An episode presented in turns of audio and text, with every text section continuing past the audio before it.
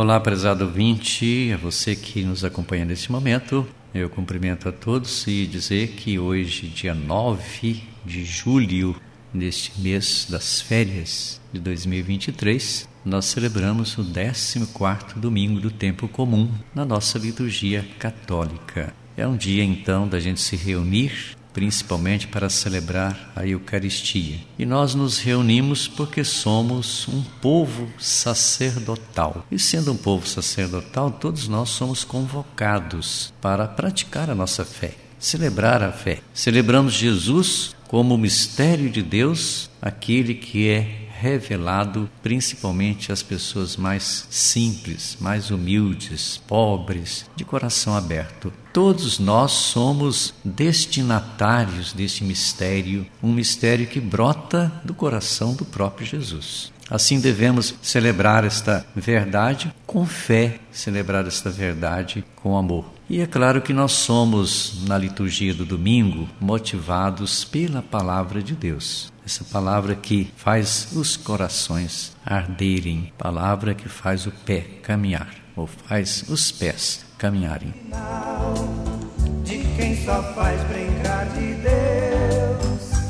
Pois é, olhando então para a palavra, nós temos hoje a primeira leitura do profeta Zacarias, capítulo 9, do nono ao décimo. Eis que o teu rei humilde vem ao teu encontro. Essa é uma profecia do profeta Zacarias. E ele fala que esse rei que está anunciando é um rei justo caminhando ao encontro de Sião, isto é, caminhando ao encontro da cidade de Jerusalém, ou da região de Jerusalém. E Zacarias profetiza a entrada de Jesus ali na cidade expressando seu espírito de humildade, Jesus chega montado num jumentinho, não naqueles carros importantes. Ele chega anunciando a paz, aquela paz entre as nações e anunciando a salvação para todos. Esta é a expressão, é a forma como o profeta Zacarias profetiza a chegada de Jesus em Jerusalém confessei que eu preferia um compromisso mais.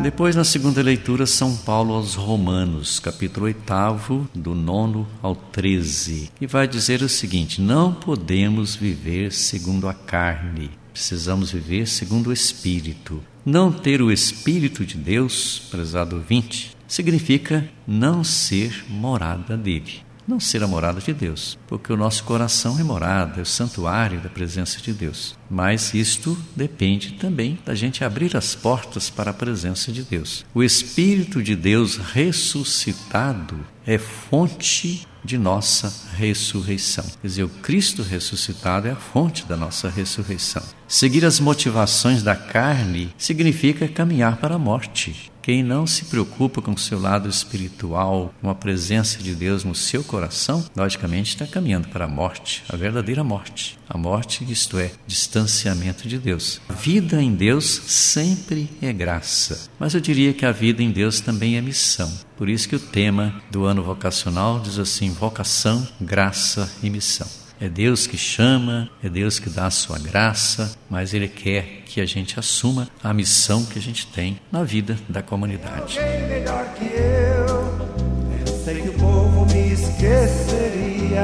Depois nós temos o Evangelho de hoje, esse Evangelho, Mateus capítulo 11, do versículo 25 até o 30. Ali vai dizer o seguinte: o próprio Jesus fala: Eu sou manso e humilde de coração. Na pessoa de Jesus, nós encontramos todas as motivações para viver a esperança. E ele agradece ao Pai por revelar aos simples as coisas divinas. Isso não aconteceu aos entendidos do tempo, por exemplo, aos fariseus, aos mestres da lei, pessoas de alta sociedade, mas Jesus se revelou às pessoas simples. Revelou o que? Revelou a fé na palavra, revelou a fé na ação dele mesmo, revelou a ação nas suas próprias obras. Agora, a grande revelação foi o reino de Deus. Ele revelou o próprio Pai. Quando ele fala assim: Ninguém conhece o Pai senão aquele que é seu próprio filho. Aos sofridos, que carregam sofrimento,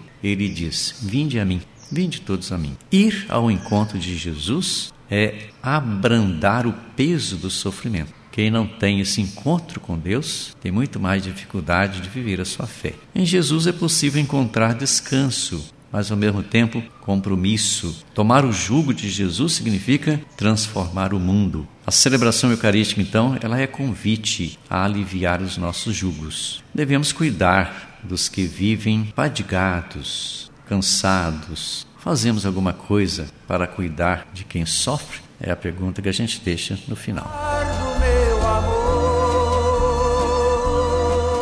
Pois é, a gente fica por aqui desejando para você um domingo cheio das bênçãos de Deus. Em nome do Pai, do Filho e do Espírito Santo. Nosso abraço e até o próximo programa.